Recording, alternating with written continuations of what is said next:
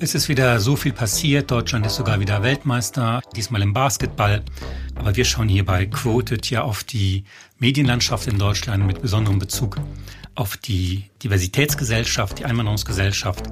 Und da ist uns aufgefallen, dass ja jetzt schon Ende der Woche, 15. September, das jüdische neue Jahr beginnt. Rosh Hashanah, ein Fest, das äh, doch einige von den 220.000 Menschen äh, jüdischen Glaubens äh, aus jüdischen Familien in Deutschland feiern und begehen werden. Zwei Tage geht dieses Fest. Und es gehört ja, so ein bisschen zum jüdischen Alltag, der im Schatten dessen äh, stattfindet, was wir sonst bezugnehmend auf die Juden in Deutschland besprechen, nämlich oft äh, Vergangenheitsbewältigung, wie neulich das Flugblatt von mysteriöserweise im Schulranzen von Hubert Aiwanger gefunden wurde und andere Gedenktage, äh, Antisemitismus, das sind natürlich auch alles sehr, sehr wichtige und drängende Fragen, aber es ist eben nicht die Totalität des jüdischen Lebens in Deutschland. Was ist so eine Art Problematisierungsthematik, möchte ich das fast nennen, die man immer wieder auch in deutschen Medien findet, wenn es um die Darstellung jüdischen Lebens in Deutschland geht. Damit beschäftigt sich dann auch unsere Folge von Quoted, der Medienpodcast, also mit der Frage, welches Bild zeichnen die Medien vom Leben jüdischer Menschen in Deutschland, wie ist der journalistische Umgang mit antijüdischen Ressentiments? Und welche Menschen kommen in dieser Debatte eigentlich zu Wort und welche nicht. Es diskutieren Nadja Sabura, Kommunikationswissenschaftlerin und Linguistin. Und der Journalist Nils Minkmar in Quoted, der Medienpodcast der Zivis Medienstiftung und der Süddeutschen Zeitung, gefördert von der Stiftung Mercator. Und unser heutiger Gast ist der Journalist Ronen Steinke, innenpolitischer Korrespondent für die Süddeutsche Zeitung, der sich auch als Autor ganz intensiv mit Antisemitismus in der Sprache befasst.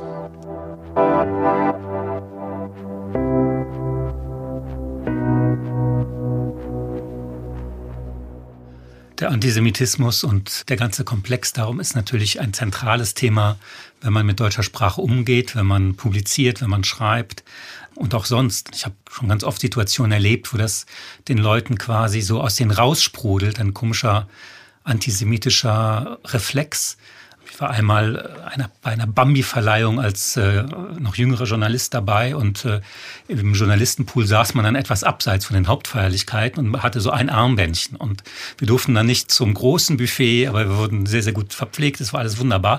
Aber ein Kollege wollte das so nicht hinnehmen und dann meinte, wieso kann ich jetzt nicht da äh, hin, wo die anderen Promis sind? Erklärte man ihm das und sagte, was? Das nennt sich doch Selektion, das hatten wir doch schon mal in Deutschland. Das war wirkt der wirklich. Ich glaube, es hat ihm auch in der Sekunde, wo er es gesagt hat, mhm. war ihm da auch klar, dass er eine mörderische Praxis vergleicht mit der Frage, ob man jetzt äh, Champagner oder Sekt trinkt. Und äh, das sind aber ja immer solche Momente, wo man sich natürlich, wo man schon ins Grübeln kommt.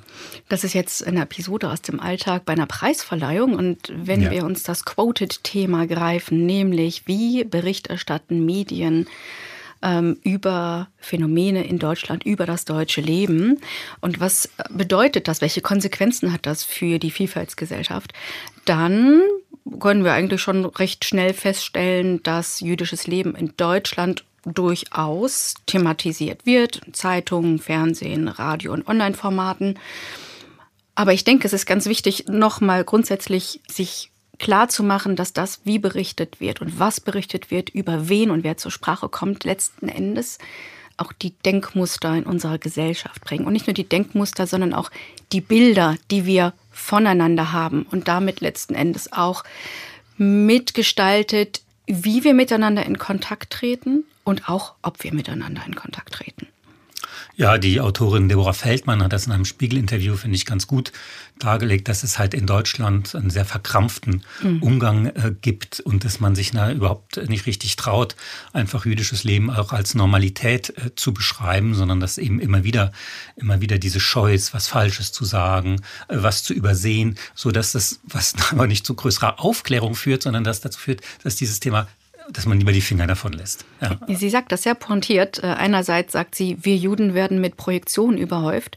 Und andererseits, und das finde ich ganz bemerkenswert, dieses Bild, Juden und Nichtjuden spielten in Deutschland gleichermaßen als Statisten in einer Performance jüdisches Leben, die aber mit dem echten jüdischen Leben gar nichts zu tun habe und im Gegenteil der gesellschaftlichen Verwaltung von Stellvertretergefühlen diene. Entlastung, Ablenkung, Gewissensdruckabbau. Ja, es ist äh, wieder mal eine deutsch-deutsche Nabelschau ganz oft. Äh, was hat das mit der deutschen Geschichte zu tun, mit den deutschen Verbrechen. Es gibt ja auch dann immer diese, was ich besonders liebe, diese unverständlichen Begriffe darüber zu reden. Man äh, spricht dann oft von Zitat dem Zivilisationsbruch der Shoah. Zitat Ende. Kein jüngerer Mensch auf der Straße und ganz wenige Menschen verstehen überhaupt, wovon wir da reden, nämlich von einem umfassenden Massenmord an, an Menschen allen Alters. Und diese Thematik kommt dann immer wieder und drängt sich in den Vordergrund. Und man hört ganz selten nach, sozusagen, wie sich jüdische Menschen in Deutschland fühlen, äh, was sie beschäftigt, was sie auch unter Umständen überhaupt nicht beschäftigt, sodass man gar nicht so ein Bild kommt, dass in Deutschland eine Vielfalt existiert mit anderen Religionen, mit anderen Herkünften und anderen Traditionen, vielleicht anderen Fragestellungen. Und bei Diversity denkt man immer an ein aus den USA importiertes Modell von Schwarzen und Weißen und so, aber ganz selten an die Juden hier, die Muslime, die Polen. Das heißt, so eine spezifische Realität, die wir hier haben in der deutschen Einwanderungsgesellschaft, die findet nur ganz verkrampft statt oder eben als Inszenierung. Hm. Wir schauen ja für Quoted immer im Vorfeld ganz genau auf die Berichterstattung, auf Artikel, auf Radiobeiträge. Wir schauen darauf, was im Fernsehen läuft. Und mir sind einige Muster entgegengekommen bei dieser Analyse. Und zwar, dass es nicht in allen, aber doch in einigen Medien so eine Form von Exotisierung jüdischen mhm. Lebens gibt, so, was gleichzeitig mit einer naja, Fremdmachung, dem sogenannten Othering einhergeht. Also die weiße deutsche Mehrheitsgesellschaft spricht immer ganz gerne über und für Jüdinnen und Juden. Und das Positive, was ich aber auch gerne festhalten möchte, ist, dass auch zunehmend jüdische Menschen selbst zu Wort kommen, um eben nicht nur über ihre jüdische Identität zu sprechen, was sehr wichtig ist, sondern gleichzeitig einfach auch gezeigt wird, dass wir hier in einer Vielfaltsgesellschaft selbstverständlich alle Perspektiven in jeglicher Hinsicht benötigen und brauchen, um journalistisch gut arbeiten zu können.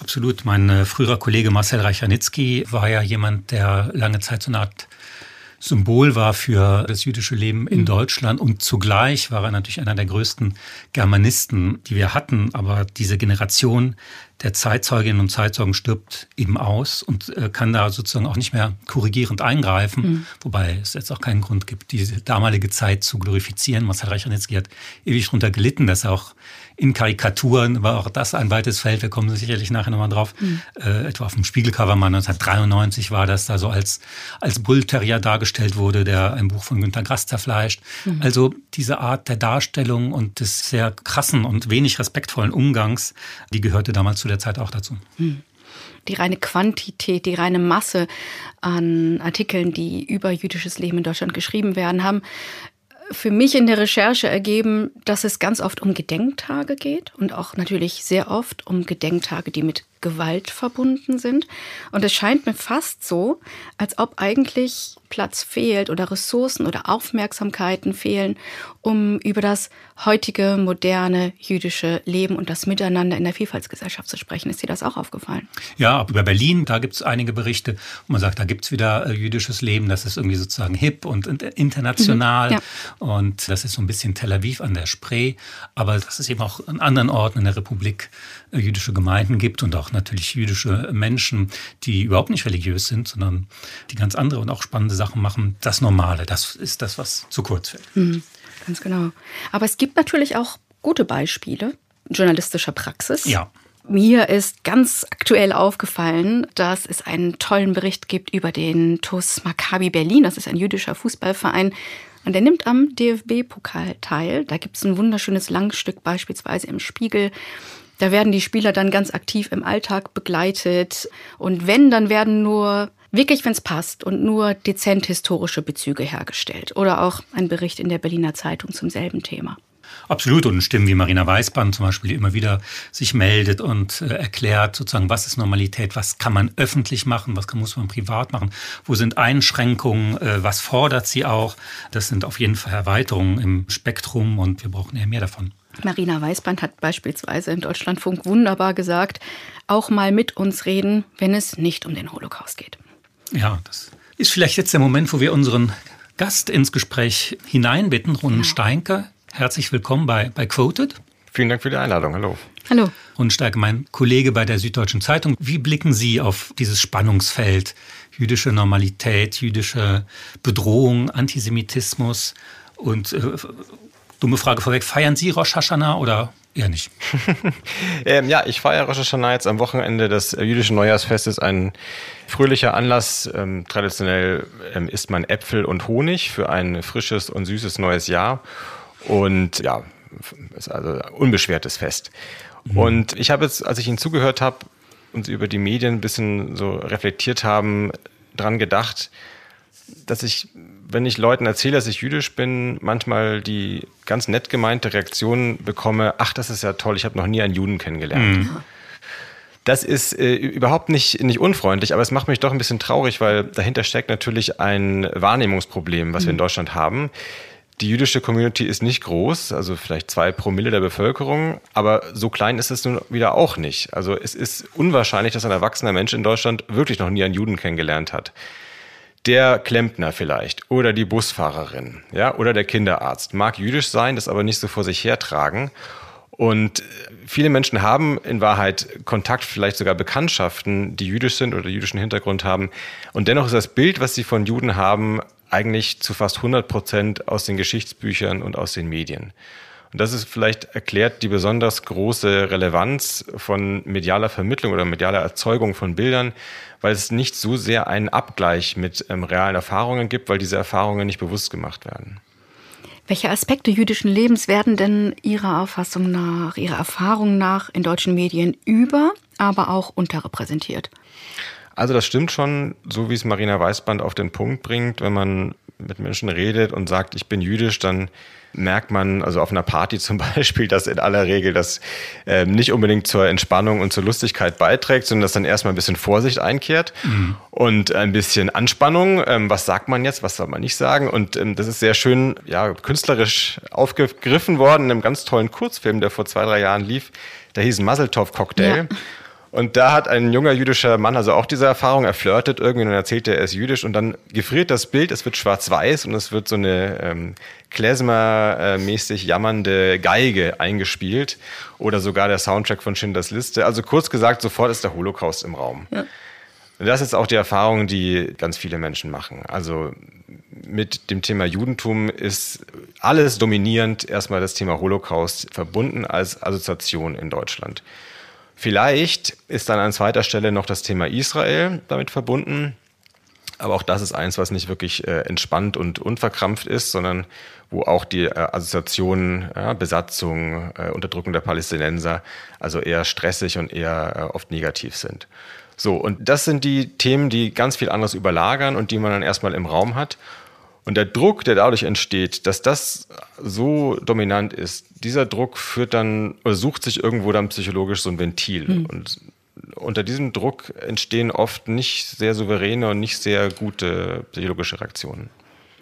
Was Sie beschreiben, dieses ja, verkrampfte Verhältnis, das sich da seinen Weg bricht, so eine Art fehlende Selbstverständlichkeit und Normalität im Umgang, das wurde auch belegt äh, von einem Studienbericht für den Expertenrat Antisemitismus. Sie nennt sich Jüdische Perspektiven auf Antisemitismus in Deutschland von der Universität Bielefeld. Und da wird das ganz stark einmal herausgearbeitet. Ein ganz konkretes Beispiel. Ein Experte wurde interviewt und er sagte, er gibt Workshops und in einem Workshops musste man mit den Menschen erstmal üben, das Wort Jude auszusprechen. Also da sieht man quasi schon ja. allein da so eine grundlegende Verkrampfung. Die Frage ist natürlich, wie kommen wir ja. aus dieser Verkrampfung weg und welche Rolle sollten Medien dabei spielen?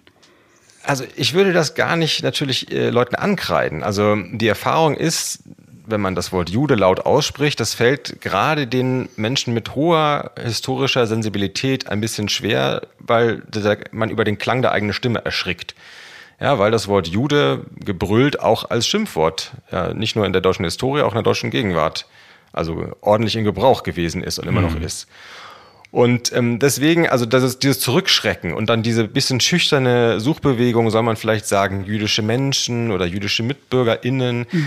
Diese Suchbewegung, die ist vielleicht verkrampft, aber die würde ich erstmal sagen, der liegt eine gute Sensibilität zugrunde. Und ich muss auch ergänzen, das ist nicht etwas, von dem Juden und Jüdinnen selbst frei sind. Also es gibt auch in der jüdischen Community nicht wenige, die sich scheuen, das Wort Jude laut auszusprechen. Mhm. So, so schlimm das ist, aber mal ein Beispiel.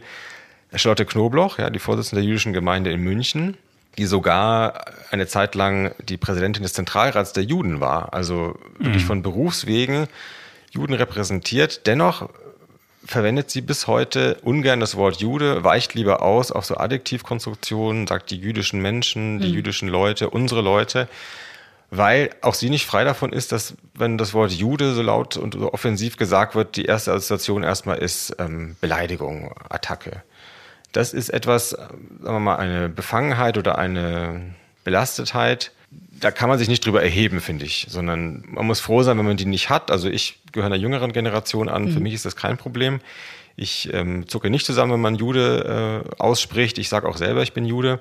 Aber ich äh, erkenne schon, dass das nicht einfach ist für Menschen, die eine schwerere Biografie haben ist auch wichtig klar zu machen nochmal, dass es da nicht immer den einen richtigen Weg gibt und die eine richtige Bezeichnung. Also meine Sorge ist immer, dass äh, die Vorstellung, äh, wie Nadja Sabuchas vorhin auch schon beschrieben hat, die Vorstellung von dem, was jüdisch ist, nicht jüdisch ist, so ein bisschen ja, so Folklore wird. Ja, sozusagen, die haben alle eine Ansicht, die haben äh, irgendwie komische Gebräuche, ziehen sich ähnlich an und so weiter.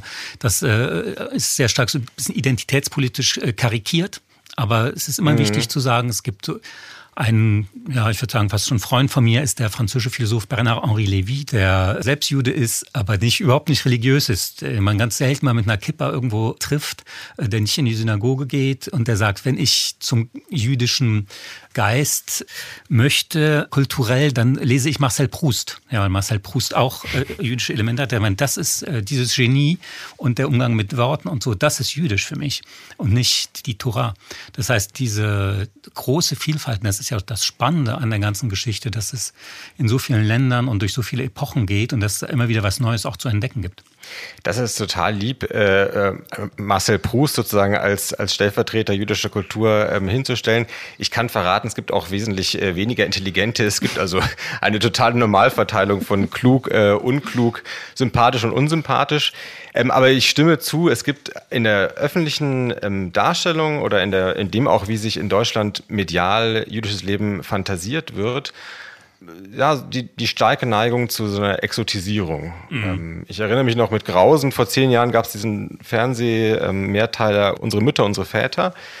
Also historisch, es ging um den Zweiten Weltkrieg und um so das Schicksal verschiedener junger Leute, wie die da durch die, durch die Wirren des Krieges gekommen sind. Und einer der jungen Hauptdarsteller war, äh, war jüdisch, was man also, wo man keine zwei Sekunden zuschauen muss, um das sofort mit dem Holzhammer mitgeteilt zu bekommen der hatte als Nachname Goldstein mhm. und der hat also, ich glaube, bei seinem ersten Auftritt, als er in eine Szene hineinkam, hat er die anderen mit Shalom begrüßt, also und seine mhm. Mutter hat immer mit so jiddischen Versatzstücken ihn als Bubele bezeichnet, also so Püppchen. Das sind alles Dinge, die wirklich also, nicht repräsentativ sind für, für reales ähm, jüdisches Leben, wie es in der Weimarer Zeit war oder wie es heute ist. Und das ist eine Form von so Klischierung, die weit verbreitet ist. Ähm, oder ähm, es gibt den Tel Aviv-Krimi in der ARD, äh, läuft immer mal wieder mal. Da ist eine jüdische Kommissarin, die heißt natürlich Sarah mit Vornamen mhm. und die verliebt sich dann in einen hübschen, ist es ein Geiger, ist es ein Pianist, weiß ich gar nicht, aber jedenfalls so. Und also auch irgendwie Klischees ohne Ende. Das ist nicht gut. Ja, dieses, mhm. dass man sofort Leute so ein Bild zeichnet, was irgendwie einer Fantasie entspringt. Jetzt stellen wir ja fest, dass Journalistinnen und Journalisten ja eigentlich ähm, Wortschmiede sind, ne? also Menschen des Wortes und der Sprache. Und trotzdem finden immer wieder diese klischeehaften Darstellungen statt. Trotzdem, ich nehme gerne Ihr Wort, gibt es Fantasierungen über Jüdinnen und Juden in Deutschland. Sie haben sich explizit mit dem Thema Antisemitismus in der Sprache auseinandergesetzt, 2020 ein Buch dazu verfasst. Und wenn Sie mit diese Expertise und diesem Wissen auf die deutschen Medien, auf den deutschen Journalismus schauen. Wo bewegen wir uns da? Sehen Sie da eine gewisse Entwicklungskurve in letzter Zeit, in den letzten Jahren? Und wo sehen Sie weiterhin große Herausforderungen für deutsche Medien? Also der Blick jetzt speziell auf die Sprache, der ist jetzt nur ein Ausschnitt des ganzen Themas. Also da habe ich mich mit Vokabeln wirklich beschäftigt, ja, so Worten wie Mischproke, hm. also so äh, Lehnwörter aus dem Jiddischen und was das über den deutschen Sprachgebrauch aussagt, wie diese Lehnwörter teilweise verdreht werden. Da kann ich kurz was dazu sagen, aber das ist nur ein Teil eigentlich des größeren Themas, aber es ist ein interessanter Teil. Also die jiddische Sprache ist wie andere ähm, Sprachen, mit denen die, das Hochdeutsche in Kontakt äh, ist und im Austausch ist, ist eine, die äh, ja, abfärbt oder die, äh, wo es auch so einen Austausch an Vokabeln gibt und so wie man Anglizismen oder ähm, also, also so aus dem Lateinischen so Wörter verwendet und vielleicht in seine Alltagssprache einstreut, so gibt es auch mit jiddischen Wörtern. Und das ist auch, ist auch schön. Das ist überhaupt nichts Verkehrtes. Ich finde es äh, schön, wenn Leute von Schlamassel reden, was ein jiddisches Wort ist, was sich zusammensetzt aus äh, Massel, also dem jiddischen Wort für, mhm. für Glück und dem deutschen Wort schlimm. also auch eine sehr charmante äh, Etymologie. Ich oder ich finde es nett, wenn Leute von Tacheles reden. Also das ist überhaupt nichts Verkehrtes und auch nichts, was irgendwie exklusiv nur die Juden dürfen, sondern ähm, go for it. Also die deutsche Sprache profitiert, wenn sie gewürzt wird mit mhm. Einflüssen aus anderen Sprachen.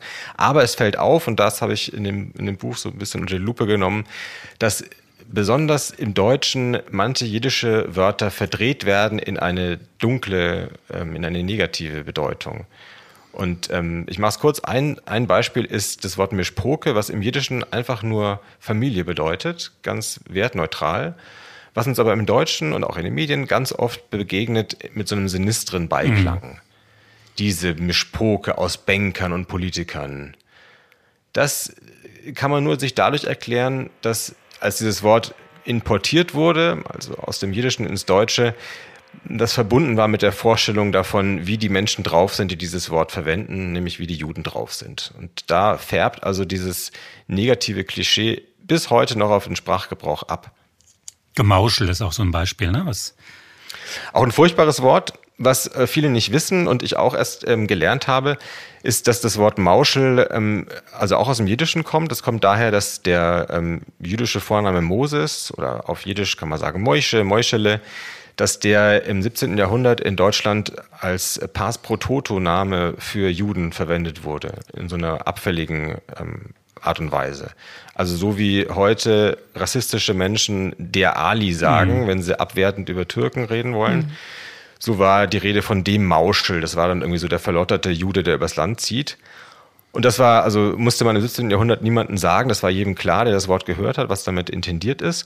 Das ist uns heute natürlich nicht mehr so präsent, aber bis heute ist dieses Wort Mauscheln eben in Gebrauch. Wir benutzen es heute so für eine Absprache hinter vorgehaltener Hand, ein bisschen korrupt, ein bisschen illegitim ähm, und greifen damit eigentlich zurück auf ein Wort, was also so wurde es sogar im Wörterbuch definiert auf ein Wort, was bedeutet sprechen wie ein Jude. Mhm. Deswegen sollte man das Wort eigentlich, wenn man diese Historie kennt, aus seinem aktiven Wortschatz mhm. aussondern, finde ich. Was anderes ist äh, die Bildsprache. Da haben wir beide als Mitarbeiter der Süddeutschen Zeitung natürlich immer auch so ein äh, Stöhnen leise mit, weil die Süddeutsche öfter mal Probleme damit hatte, mit Karikaturen, die als antisemitisch erkannt wurden und mindestens inelegant bis tatsächlich antisemitisch zu deuten waren.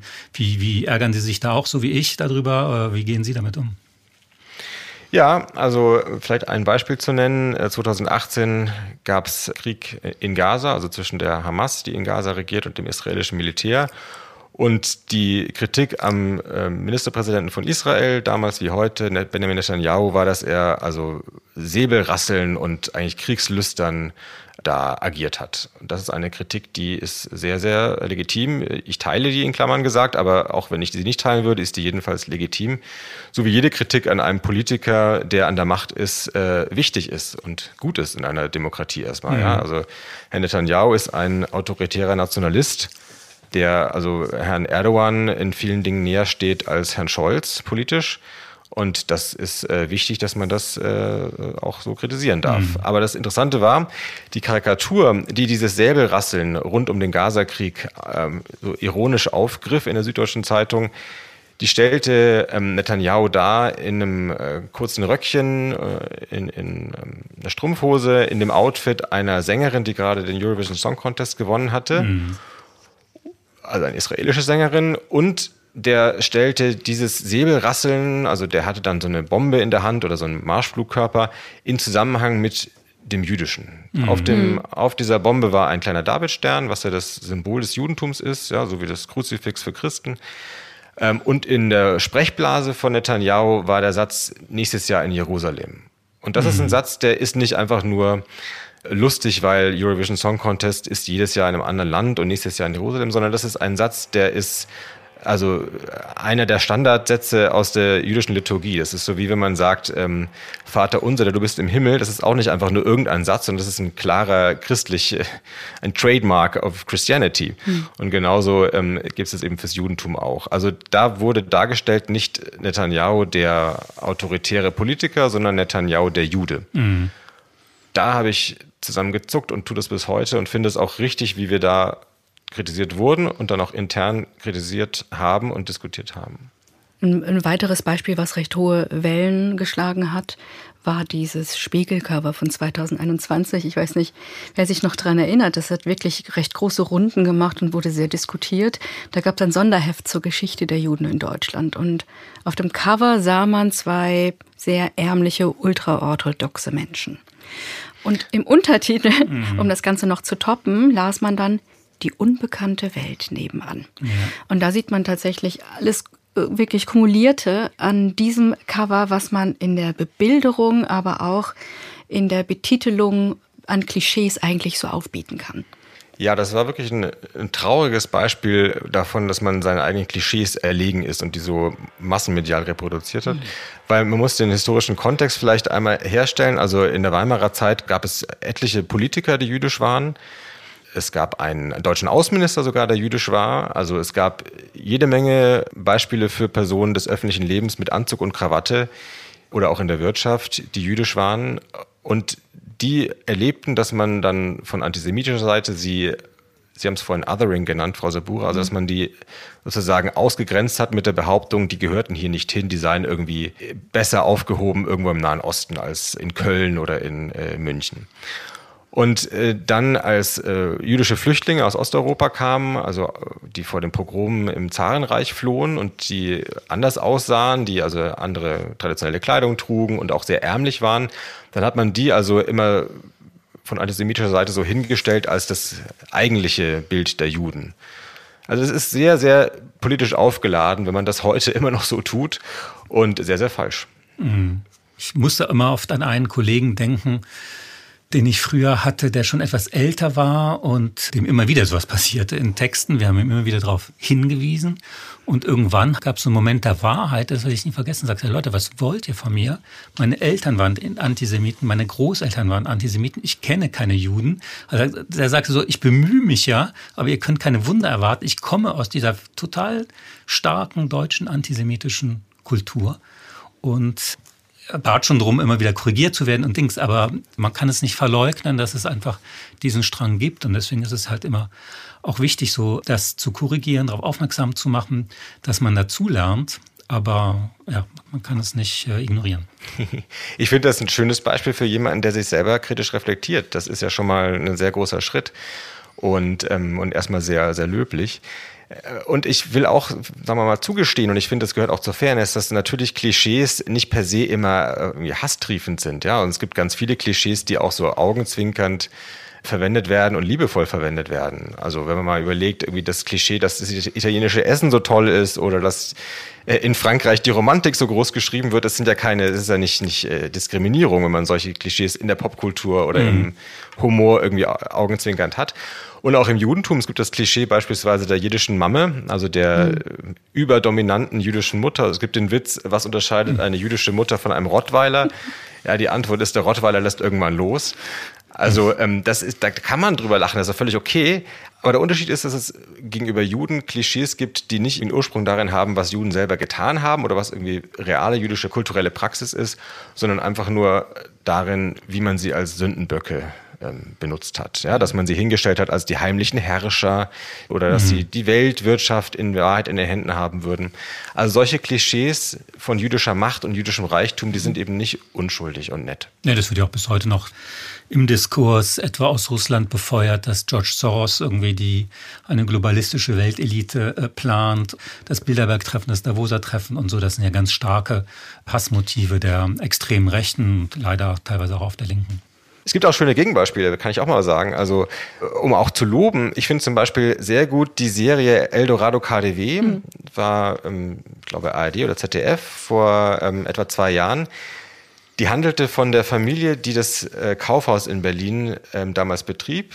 Und die stellte eine jüdische Familie dar, in der eben nicht Geige gespielt wurde und irgendwie klug der Talmud zitiert wurde, sondern in der gekokst und ähm, der Kaiser hochgehalten wurde. Mhm. Und ich glaube, das ist ähm, auch nicht repräsentativer als das Gegenteil, aber einfach das lockere Zulassen von verschiedenen ähm, Bildern, das bringt uns schon eine ganze Menge weiter. Das ist jetzt ein Beispiel aus dem filmischen Bereich. Wenn wir auf die Medien blicken, habe ich da ein Zitat von Yves Kugelmann, dem Chefredaktor des jüdischen Wochenmagazins Tachles.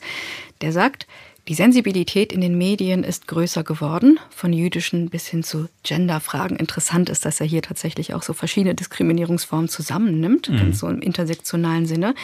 Aber ja, schauen wir nochmal auf gute Beispiele, wie man über Jüdinnen und Juden in Deutschland äh, Bericht erstatten kann, um auch mal das Positive in den Blick zu nehmen.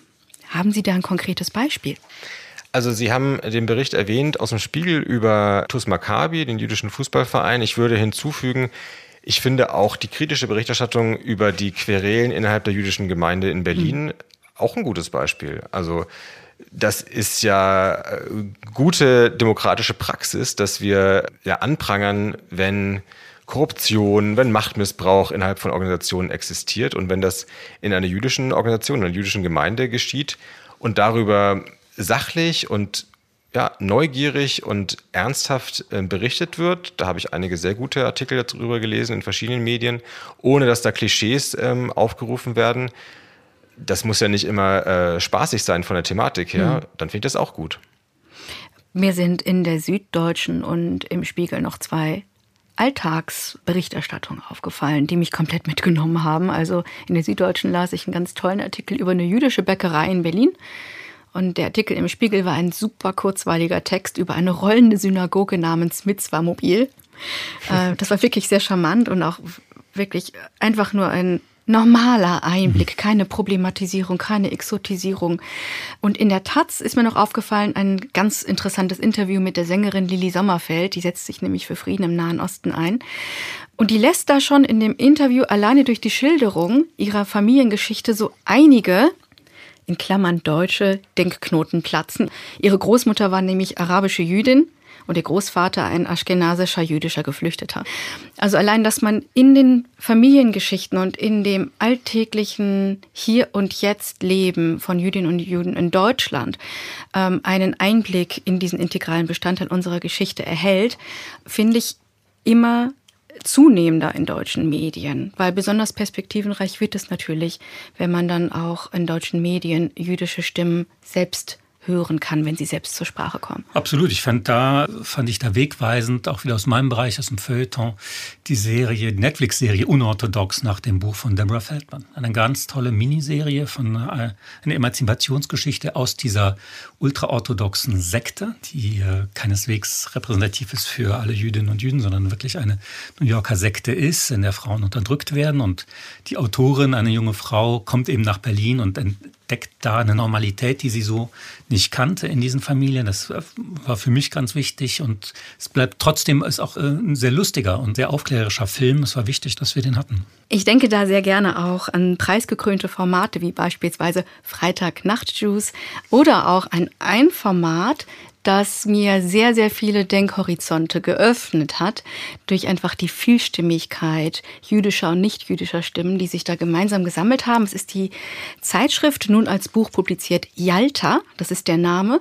Und da finden sich ganz neue und andere Perspektiven als die, die man sonst üblicherweise hört, wenn es um jüdisches Leben geht. Äh, davon kann man wirklich nur profitieren, sich auch der innerjüdischen Debatte, die ja auch von sehr viel auch Spannung und von auch Dissens geprägt ist, so wie in allen quasi äh, Formen und Gesellschaften, dass auch das mal abgebildet wird. Und ich frage mich, Herr Steinke, gibt es in deutschen Medien den Raum und den Platz, dass diese innerjüdische Debatte auch kontrovers dort ausgetragen wird?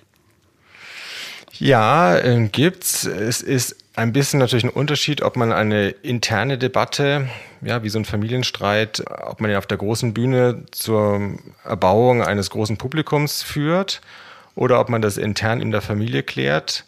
Manchmal ist das auch unangenehm, manchmal gibt es auch den Eindruck, dass man da auch so ein bisschen äh, Lüste bedient im Publikum, die eigentlich nicht bedient werden sollten, ja, wenn sich da jüdische Personen gegenseitig zerfleischen.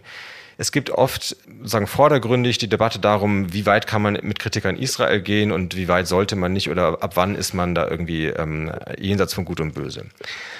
Das ist eine Debatte, in der ich den Eindruck habe, dass also mit, mit subkutan, mit ganz üblen Konnotationen gespielt wird, weil, wenn man es mal bei Lichte betrachtet, und da würde ich jetzt sprechen als ja, Politikredakteur der Süddeutschen Zeitung, äh, der jeden Morgen, wenn er die Zeitung aufschlägt, also wenn über Israel berichtet wird, eigentlich fast nur kritische Berichte über israelische Politik dort findet. Und das ist auch richtig so. Also es gibt auch einfach viele ähm, politische Entwicklungen gerade, die brauchen eine kritische Einordnung. Also mit anderen Worten, ich will sagen, das ist falsch zu behaupten, in deutschen Medien könne man nicht Israel kritisieren. Das mhm. ist einfach falsch. Aber es gibt in Deutschland die etwas seltsame Behauptung, man könne das nicht. Mhm. Und die, wenn die vorgebracht wird, dann frage ich mich, mit welchen Intentionen. Das ist oft so ein Raunen, ja, wenn du das machst, dann wirst du dann gleich aus dem Diskurs rausgekegelt und dann machst, machen die dich irgendwie den Kopf kürzer, dann wirst du in eine Ecke gestellt. Also es ist so ein Raunen, als ob es da diese kleine jüdische Minderheit in Deutschland gäbe, die über eine enorme Diskursmacht verfügen würde und die mit so unlauterer ähm, Absicht dann auch verwenden würde, um Leute mundtot zu ja. Das ist ein Bild, ja, die Juden, die im Hintergrund äh, Leute abwürgen können, das ich eigentlich nicht so stehen lassen kann. Ich wollte noch mal eine Frage stellen. Wie erleben Sie denn Ihren Alltag? Sind Sie da sehr eingeschränkt als Jude in der Öffentlichkeit? Halten Sie sich damit zurück? Wie, wie erleben Sie das? Ist das immer noch so verkrampft, wie das in den Medien dargestellt wird, oder ist das im Privaten ganz anders? Also, was es gibt in Deutschland, und das wirklich ist eine große ähm, Entwicklung seit den 90er Jahren, es gibt ein aufblühendes jüdisches Leben, das kann man schon so sagen. Also, mhm. es gibt in den Synagogen heute eine Vielfalt, wie es in meiner Kindheit noch nicht gab. Es gibt heute queere Gottesdienste, es gibt ähm, verschiedensten Schattierungen von liberal bis konservativ, es gibt ultraorthodox, es gibt äh, also äh, beinahe atheistische, sich rein auf das und auch wirklich offiziell rein auf das kulturelle beschränkende Zusammenkünfte. Das ist, ähm, das ist toll. Es gibt jedes Wochenende Bar Mitzvah irgendwo, ja, also die, praktisch was im, im Christentum Konfirmation oder Kommunion ist. Es gibt jüdische Hochzeiten, aber und das ist das große Aber, das findet alles hinter hohen Mauern statt mhm. und diese Mauern werden Jahr für Jahr höher. Mhm.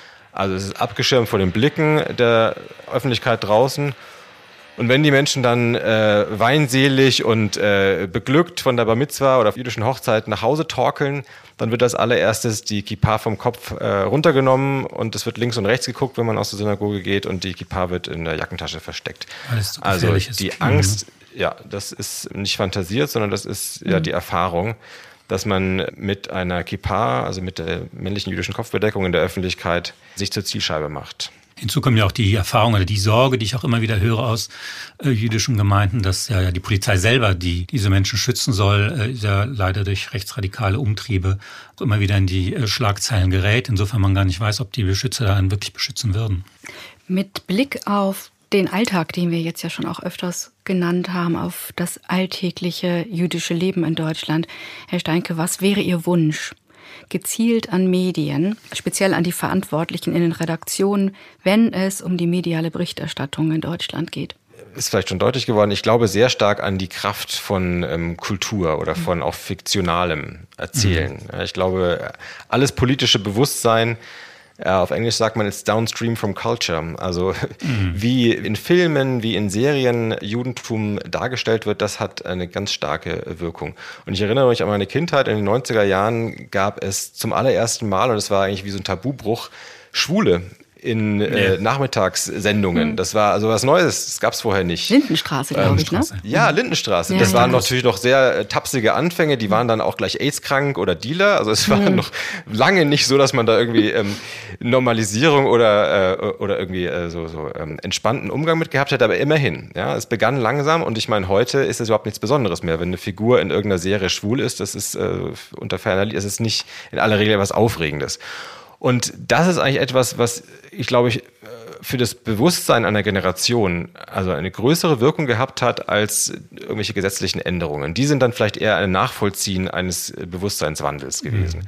Und sowas ähnliches würde ich mir eigentlich auch hoffen, auch von Darstellung von Jüdinnen und Juden. Also, dass man nicht mehr so exotisierend, wie bei unsere Mütter, unsere Väter, die Leute darstellt als irgendwie ähm, jiddisch sprechende, ähm, sich absondernde Sonderlinge, sondern ja, vielleicht mal einen jüdischen äh, Charakter in einer Serie, der einfach nur jüdisch ist, ohne dass es eine große Rolle spielt.